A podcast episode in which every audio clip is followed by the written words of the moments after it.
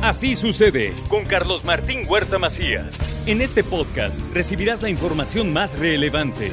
Un servicio de Asir Noticias. Mañana de martes y ya está con nosotros el doctor Sergio Asia. ¿Los martes son buenos? En la primera, en la primera intervención, ya la segunda como que no tanto, pero bueno, ya vamos a tener al señor Inuan Peraldi un poco más adelante. Señor doctor Asia, ¿cómo está? Carlitos, muy buenos días. Este mes del amor y la amistad, que la, semana pasada no pudimos platicar, pero hoy platicamos del amor. ¿Te parece bien? Sí, claro, por supuesto. Pues hoy vamos a platicar del amor. Del amor y sus consecuencias en la salud, en la felicidad y en el, la longevidad y en, y en la salud mental sobre todo. Bueno, pues este, este, este, día pues es, una, es un día más personal, cultural, algunas personas disfrutan, como el señor Inman Peraldi, eh, festejando en algún lugar discreto. Otros pues consideran que esto es comercial, que no, no, no tiene chiste, pero lo importante es hacerlo de una manera respetuosa, significativa y que las personas involucradas se enteren de que uno los, los ama, los quiere, los estima. ¿sí? Y en realidad hay mucha evidencia que sugiere que las relaciones sociales pueden mejorar la calidad de vida de las personas. El doctor Smith en el 2010 dijo que la falta de relaciones sociales puede tener un efecto comparable a fumar 15 cigarrillos al día en términos de riesgo de mortalidad. También descubrieron que las personas con relaciones sociales sólidas tienen un 50% menos de probabilidades de morir prematuramente que aquellos que están socialmente aislados. El doctor House y Landis en 88 eh, revisó la literatura y encontró que las personas con relaciones sociales satisfactorias tienen un menor riesgo de enfermedades cardíacas, cáncer y otras enfermedades crónicas. Pero sin duda, la medalla de oro de los estudios es la de los estudios de los doctores Baldinger y Schultz, que lo resumen en un libro que se llama The Good Life.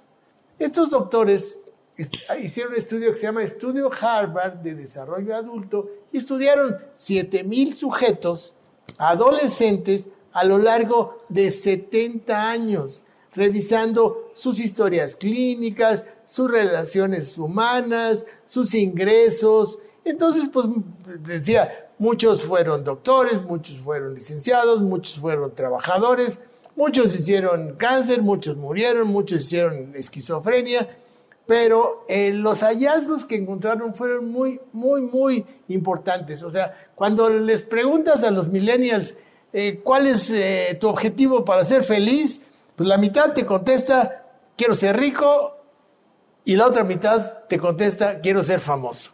Y lo que este estudio encontró es que ni los ricos, ni los famosos, ni viven mucho, ni son felices realmente a largo plazo.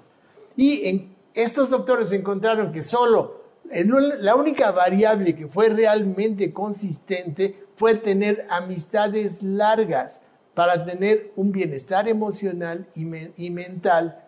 Y las amistades duraderas pueden proporcionan, proporcionaron una sensación de estabilidad y continuidad en la vida. Además, las amistades de larga duración implicaron una historia compartida y una comprensión profunda y empática del otro, lo que aumentó la sensación de conexión y pertenencia y quiere decir que las relaciones humanas tienen un impacto significativo en la longevidad de las personas. Las relaciones sociales positivas y significativas pueden proporcionar un sentido de conexión, propósito y apoyo emocional que mejoran la salud física y, la, y, también la salud mental mientras las personas envejecen. O sea que los estudios, todos ellos, han demostrado que las personas con relaciones sociales sólidas y satisfactorias, incluyendo las sexuales, tienen menos probabilidad de sufrir problemas de salud mental, enfermedades crónicas y mortalidad prematura, prematura en comparación con las personas que están socialmente aisladas. Por lo tanto, mantener relaciones humanas saludables y positivas puede contribuir a una vida más larga y satisfactoria. Como dice el libanés, el que no tenga un amigo o amiga, que se lo busque. Será bueno para la salud. Pues para todos, feliz día del amor y la amistad, un poquito atrasado, pero pásenla muy bien. ¿Usted tiene amigos? Y muchos. ¿Buenos amigos? Buenos amigos. ¿Inman podría ser uno? Claro, Inman es de mis buenos amigos. Está en, eh, el círculo de amigos no crees que es muy grande. Nosotros no podemos tener cientos, aunque en el Facebook digas que tienes mil amigos, eso no es cierto. En realidad, tu círculo de amigos es muy pequeño y ese, ese círculo pequeño lo tienes que cultivar, lo tienes que, que, regar, lo tienes que, eh, ir, ir, ir cuidando a lo largo de la vida para que esas relaciones se mantengan y eso te dé un sentido de la vida. Como dice Frank, el sentido de la vida es lo que salvaba a los presos en los campos de concentración en contra de los que vivían aislados y sin un objetivo en la vida. Tiene razón, doctor. El círculo pequeño de Inman es mío.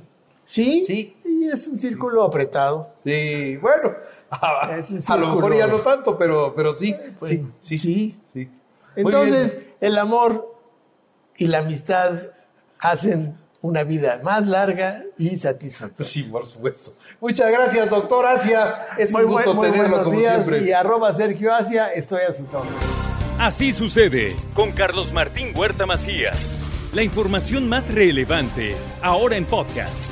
Sigue disfrutando de iHeartRadio.